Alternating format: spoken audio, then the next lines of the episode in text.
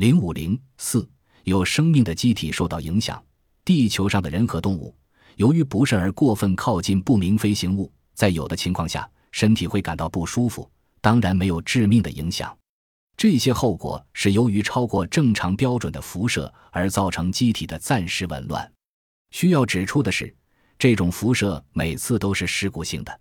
一九六八年八月，阿根廷门多萨医院的残疾人阿德拉卡斯拉维利从窗口看见一艘圆盘形的飞船降落在医院旁边。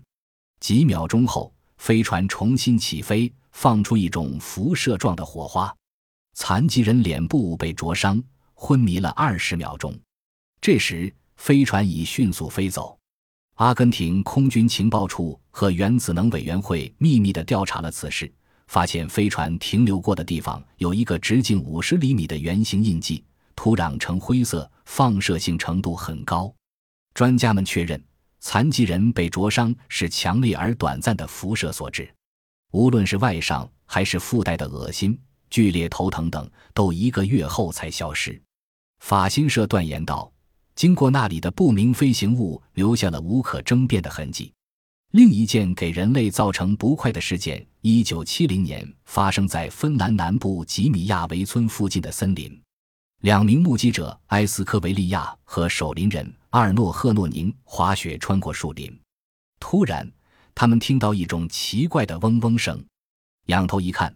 发现一个闪闪发光的物体绕着大圈向他们头顶飞来，到了离他们数十米的空中，那物体突然停住。目击者发现它被一层明亮的红雾环绕着。不明飞行物像一片林中空地降落下来，停留在离他们头顶三四米的地方。两名目击者惊恐万分，一动也不敢动。红雾消散了，嗡嗡声也停止了。赫诺宁和维利亚这才看清那物体为圆形金属结构，直径约三米，平坦的底部有三个半圆形，构成一个直径三角形，大概是可伸缩的支架。物体的中部有一根直径约二十五厘米的管子。几分钟过后，从管内喷射出一束强光，雪地上显出一个黑圈，圈内的积雪被光束照得耀人眼目。经过一系列晃动的怪光之后。一束光投到赫诺宁身上，接着飞船又被一层红雾包围住了。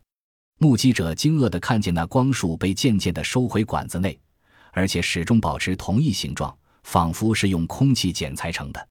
接着，那物体升到高空，以令人难以想象的速度向西北方飞去了。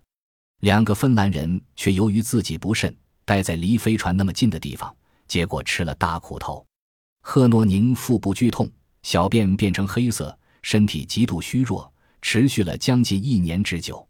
维利亚则浑身皮肤发红，很快得了头晕病，身体不能保持平衡。医生们诊断不出两个目击者患病的原因，但认为他们受过强烈的辐射。本集播放完毕，感谢您的收听，喜欢请订阅加关注，主页有更多精彩内容。